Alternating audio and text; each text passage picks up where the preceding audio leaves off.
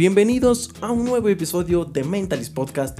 Hoy les traigo un episodio sumamente interesante que la verdad a mí me ilusiona bastantísimo, que es el tema de los NFTs. Ya lo habíamos tratado un poquito más en el episodio del metaverso, lo pueden encontrar en Spotify eh, como una nueva forma de inversión. Ahí hablamos mucho sobre eso, sobre el tema del meta, pero aquí hablaremos un poquito más de lleno eh, sobre este tema de los NFTs. Cómo ha estado revolucionando no solo el mercado del, del, arte, sino también el mercado de la inversión, el mercado de las criptomonedas.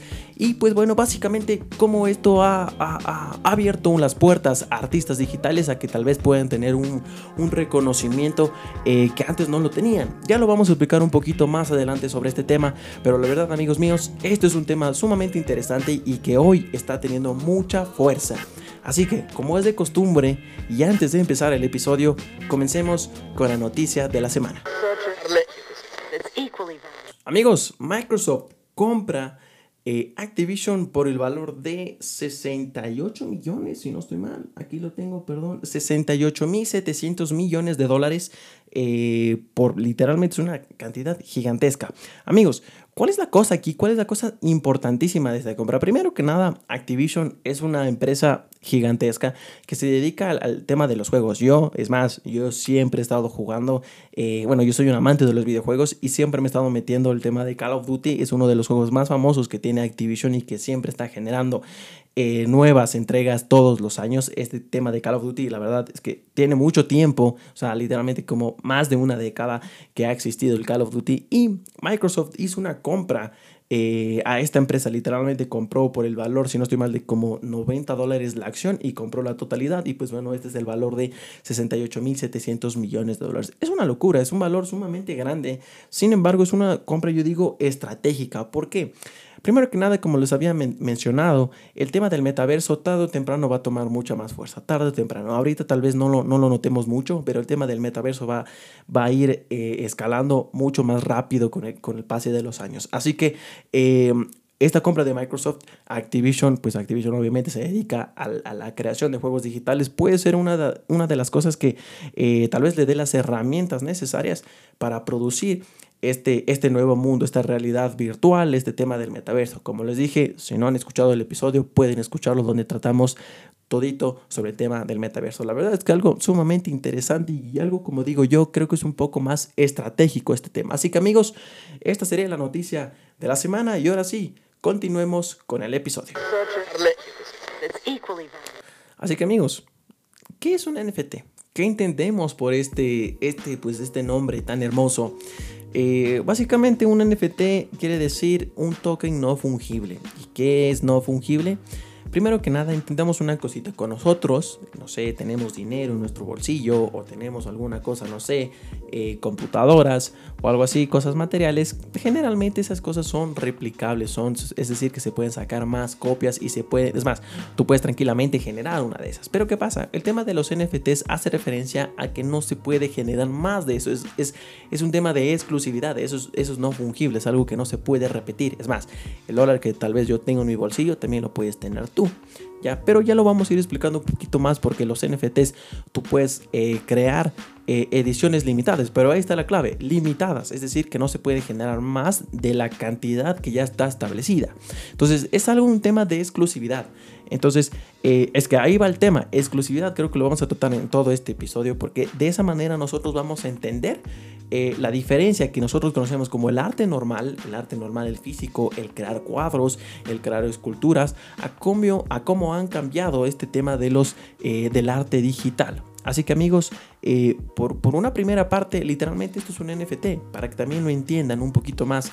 Eh, supongamos que una, que una empresa genera, eh, no sé, yo me invento, yo qué sé, Max, por ejemplo, Apple genera más, más computadores, pero una de esas, no sé, están firmados por, por todos los empresarios, por Steve Jobs, yo qué sé. Entonces comienzan a, a firmar estas computadoras. Obviamente por el hecho de que tenga la firma, va a tener mucho más valor que una computadora tal vez común y corriente, tal vez como, la mía o tal vez como, no sé, la que tengas tú en la casa, va a tener mucho más valor que una computadora que esté firmada obviamente por el creador de Apple, ¿no es cierto? Sería una locura, sería una locura. Así que básicamente esa es como que la, idea general del tema de los NFTs. Obviamente, obviamente em, estos tokens están cubiertos por, por la blockchain, por, por temas de la base de datos. Blockchain es simplemente es una base de datos, digamos que está protegida criptográficamente. Criptográficamente hace referencia a que está cubierto por, la, por una matemática sumamente avanzada. Ya cosas de programas que si ya se necesitan eh, softwares, computadoras, pues obviamente eh, sumamente potentes para poder generar esta cadena de bloques, pero básicamente una blockchain no es nada más que una base de datos, es una base de datos donde existen esas transacciones y los NFTs están metidos ahí, están metidos ahí. Pero bueno, esta sería una primera parte para que nosotros entendamos eh, qué son los NFTs y ahora sí vamos a explicarles un poquito el tema de la exclusividad y cómo esto ha cambiado eh, la manera de que no, o sea, la manera en que nosotros vemos el arte. Así es, la manera en que nosotros podemos percibir las obras artísticas ahora con el tema de lo digital.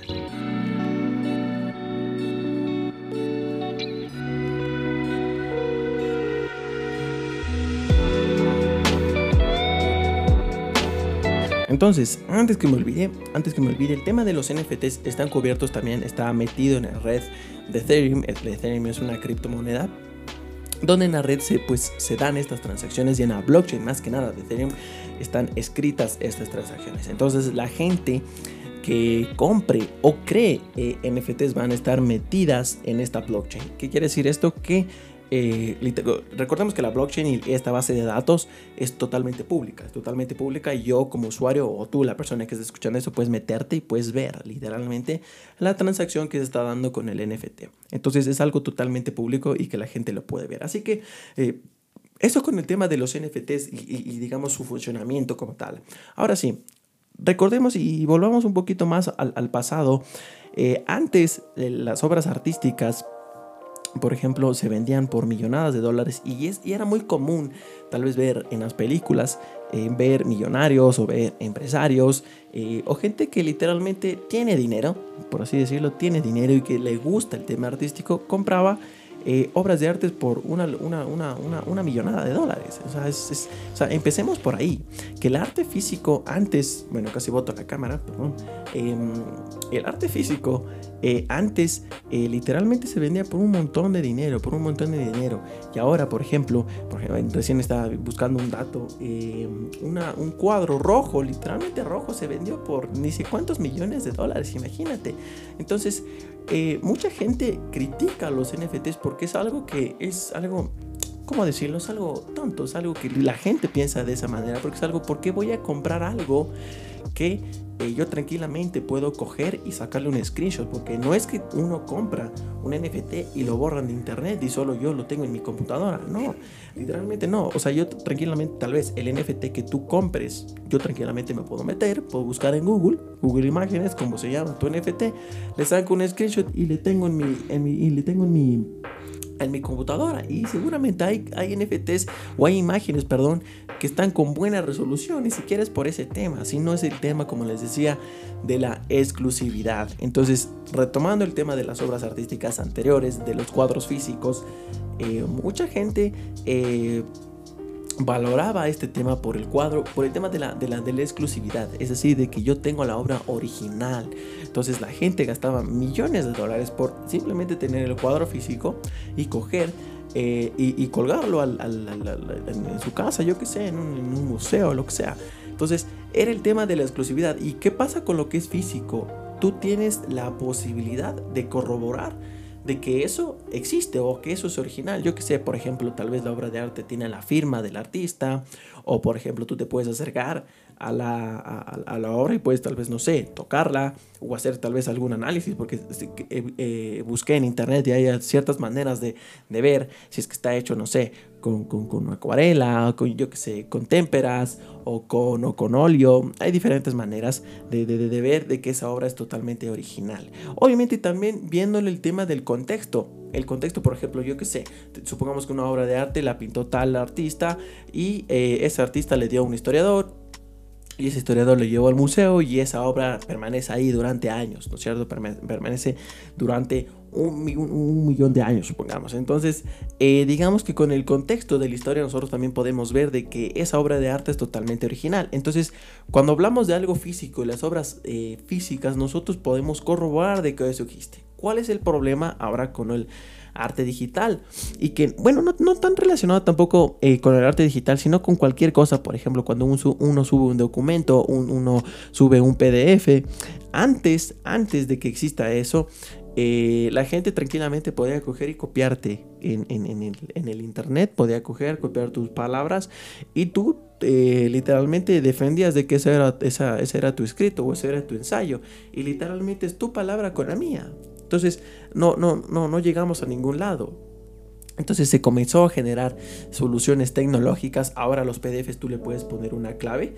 Eh, y esa clave obviamente solo, o sea, puedes copiar el texto si es que tú tienes la clave de ese PDF, ¿no es cierto? Eh, en este caso, digamos que esto fue un poquito más...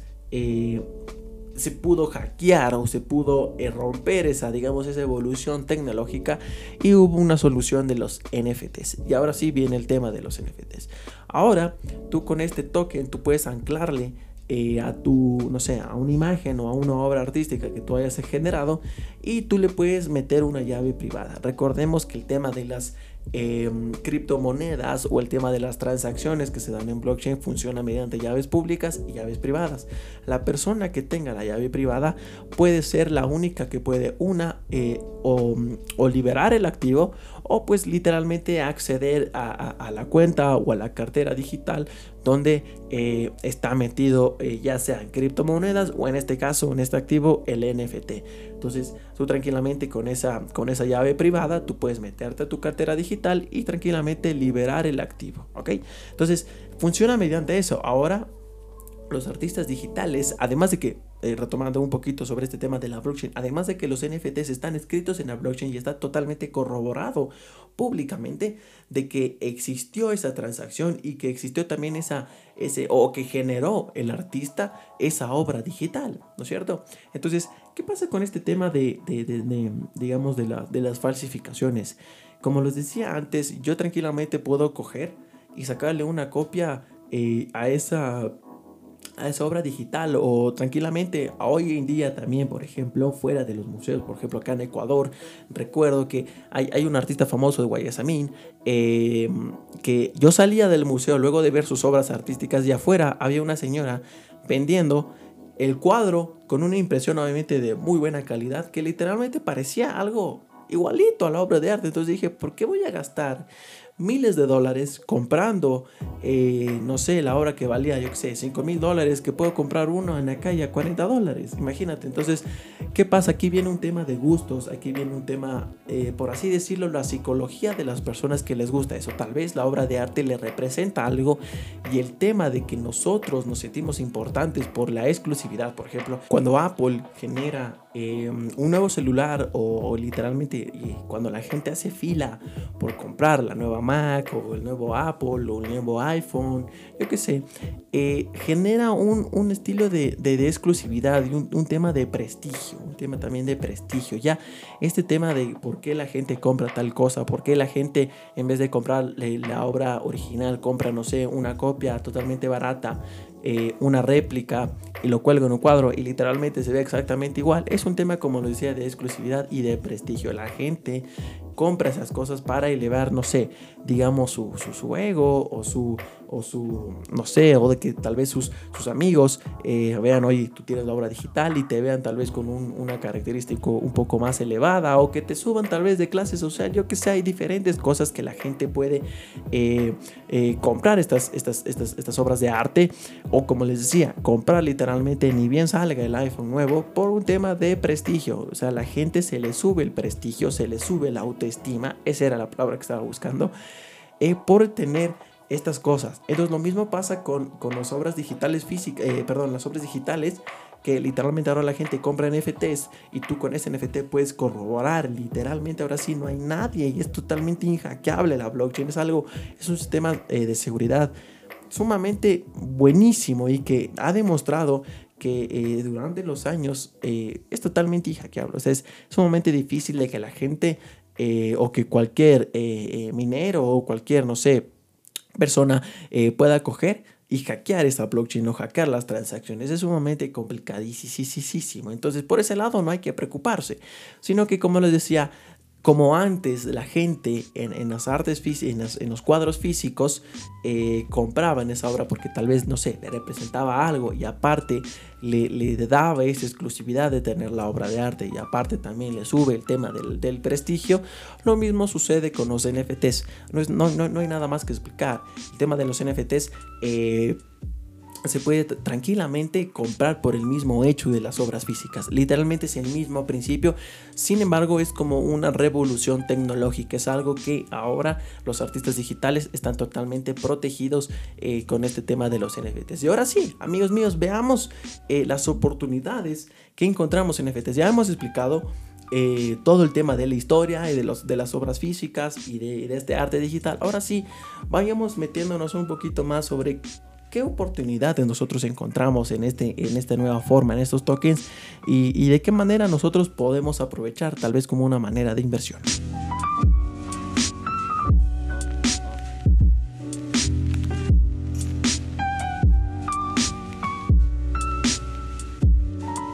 Hay algo importante que hay que mencionar de los NFTs. Eh, generalmente estos, estos tokens no son tan relacionados eh, con eh, obras digitales. Por ejemplo, hay un suceso de un, de un, sujeto ahí que subió literalmente fotos una vez al día de, de, su cara. Se tomaba la misma foto una vez al día y lo subía. Y todo eso lo hizo en NFT y tú puedes encontrar eh, literalmente, no sé, el día tal, fecha tal, la, la, característica de esa persona. Y esa persona subió un NFT. Literalmente yo puedo coger y tomar una foto de cualquier cosa y subir a la plataforma y comprar NFTs y generar un NFT, literalmente tal vez alguna foto ahorita que yo estoy haciendo una, un, este podcast. O literalmente hay gente que hace videos o hace canciones musicales que lo sube a YouTube y genera un NFT.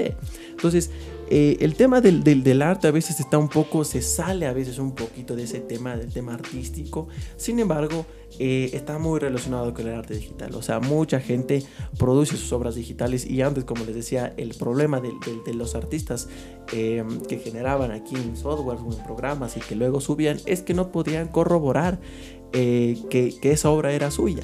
O sea, tú tranquilamente sí sabes que yo, yo tengo el archivo aquí en PNG, yo tengo aquí, no sé, en, Photoshop, lo que sea. Pero antes mucha gente, la gente de mala fe, cogía y tranquilamente decía, no, ese no es tu obra, es mía. Entonces no había una manera de corroborar de que eso era tuyo. Entonces, literalmente esta solución de los NFTs causa eh, un tema de seguridad, no solo para el artista, sino también para el comprador. Al comprador, una vez que compres NFT, puede demostrar tranquilamente de que es la obra original de cualquier artista. ¿sí? Entonces era importante mencionar eso de que los NFTs a veces saben salir un poquito del tema artístico, pero generalmente sí está relacionado. Y amigos, vamos a meternos un poquito al tema de, de la capitalización para que ustedes vean literalmente no solo, como les decía, los NFTs también están relacionados con el tema del metaverso. Entonces aquí eh, puse principales tokens. Yo me metí a CoinMarketCap. Ustedes pueden meterse ahí. Es una muy buena plataforma donde pueden ver los precios, volumen, capitalización de un montón, no solo de los NFTs, sino también de criptomonedas. Eh, imagínate la capitalización total de este mercado de los NFTs mezclado eh, con metaverso y diferentes plataformas, porque hay millonadas de, de, de, plataformas aquí, más de, imagínate, más de, más de 100 plataformas que se dedican a hacer NFTs y a crear este tema del metaverso. Eh, tiene una capitalización del de, bursátil o del mercado de 48.317 millones de dólares eh, eh, justo ahorita que, se acabó de actualizar. Eh, imagínate eso, para que tenga el, tema de la capitalización de mercado es como que una dimensión económica que se le pone digamos, a cualquier mercado o a una empresa para entender la magnitud que tiene en temas económicos o temas de capital o de dinero que representa esa empresa. ¿ya? Por ejemplo, el volumen, imagínense, el volumen en cambio tiene de eh, 5, casi 5 billones de dólares. 5, 5, billones de dólares tiene este de volumen, imagínate. Es, es, una locura. ¿Y qué se refiere al volumen del mercado? A, eh, por ejemplo, en cierto tiempo, en un, en, una, en un intervalo de tiempo, generalmente aquí en las criptomonedas o los NFTs se manejan en 24 horas. Eh, se maneja tanta cantidad de dinero. O sea, eso representa un tema de liquidez, un tema de volumen, o sea, cuánto la gente está comprando, cuánto está vendiendo eh, con relación a un intervalo de tiempo. En este caso son 24 horas. Eh, por ejemplo, Decentraland, una moneda que les había explicado que había invertido, eh, que se dedica al tema de los NFTs y al tema del metaverso, imagínate, mueve como 391 millones de dólares. Entonces, eso es como que una representación de cuánto se mueve ese mercado en relación a su liquidez y al tema también eh, financieros. Así que, amigos míos, también la forma de esto de, inversión no solo es también comprar esto, sino también de, generar. Como les decía, esto es una solución para los artistas digitales y también eh, de gente que, eh, por ejemplo, también me, me, puse a investigar de que eh, por ejemplo, eh, creadores de contenido famosos como Willy Rex o también eh, empresarios o inversionistas han generado sus propios NFTs con el fin de, pues, obviamente lucrarse. obviamente el fin atrás de eso está de generar un poco de dinero, pero a la final también tú puedes contratar a un artista digital que te genere tal eh, NFT y tú con eso puedes comenzar a, moverte en el mercado, que tu NFT vaya cogiendo más, más, más valor o vaya bajando ya. Pero también, por ejemplo, Luisito Comunica, recientemente vi una de sus historias que subió de que compró un NFT y literalmente ese NFT luego de, pocas horas comenzó a subir su precio. Hay un tema de que eh, el tema de los NFTs o de las criptomonedas son muy volátiles, de que cualquier cosa, de cualquier acontecimiento que suceda en el mundo, literalmente varían los precios y miles de dólares en cuestión de segundos, en cuestión de segundos. Así que eso también es, una, es un tema a destacar. Eh, y pues nada, después nada, literalmente ese, ese es todo el tema de los NFT que les quería comentar porque mucha gente estaba teniendo dudas yo espero que este episodio sea sumamente claro eh, sobre cómo funciona este mercado. Eh, otra cosa a destacar, y que ahorita me acabo de, acordar, es que los, los, NFTs tú puedes generar obras em, limitadas. Es decir, no solo puedes generar una sola, como por ejemplo como los, los, las obras artísticas físicas, es casi, casi imposible que tú generes una, no sé, una Mona Lisa totalmente igual, literalmente igual. Así haya pintado dos veces el mismo cuadro. No, es, sumamente imposible. En cambio aquí en los NFTs tú puedes comprar, eh, digamos, yo como artista eh, o también como comprador puedo comprar, no sé, 10 ediciones. Entonces se generan 10 obras artísticas y yo tengo un NFT correspondiendo, eh, correspondiente al número de, de, obra que yo compré. Entonces, pero la cosa es que sí son limitados, o sea, no es que algo que se puede replicar y ya. Como les decía, no se va a borrar del internet, simplemente es un tema de exclusividad y un tema de prestigio. Entonces, es un tema que requiere también desarrollo con el tema del metaverso y si es que ustedes están dispuestos a invertir en esto o a comprar un NFT, traten de investigar siempre a fondo sobre cualquier proyecto. Recuerden que antes de invertir su dinero es importante que ustedes hagan un listado de cosas del tema del contexto de ese NFT o de su criptomoneda o de cualquier inversión o así sea empresas tienen que ver temas de flujos de efectivo, tienen que ver la salud financiera y también el proyecto que ellos tienen, eh, quieren llevar a futuro. Eso aplica para empresas, para criptomonedas, para NFTs y para cualquier cosa que ustedes vayan a invertir. Así que amigos míos, espero que este episodio haya sido sumamente claro y nos veremos, eh, pues bueno, este fin de mes, este fin de mes, este último episodio que lo vamos a sacar en enero eh, sobre una actualización de mercado. Hablaremos sobre temas de la, de la bolsa de valores y con este tema de la inflación de Estados Unidos que pues bueno está haciendo una locura, una locura. Eh, y que pues bueno, vamos a ir actualizando un poquito los valores que están viendo, no solo en el mercado de la bolsa de valores, sino también en el mercado de las criptomonedas. Así que amigos míos, gracias por escucharme y pues bueno, de aquí nos veremos en el siguiente episodio. Hasta la próxima.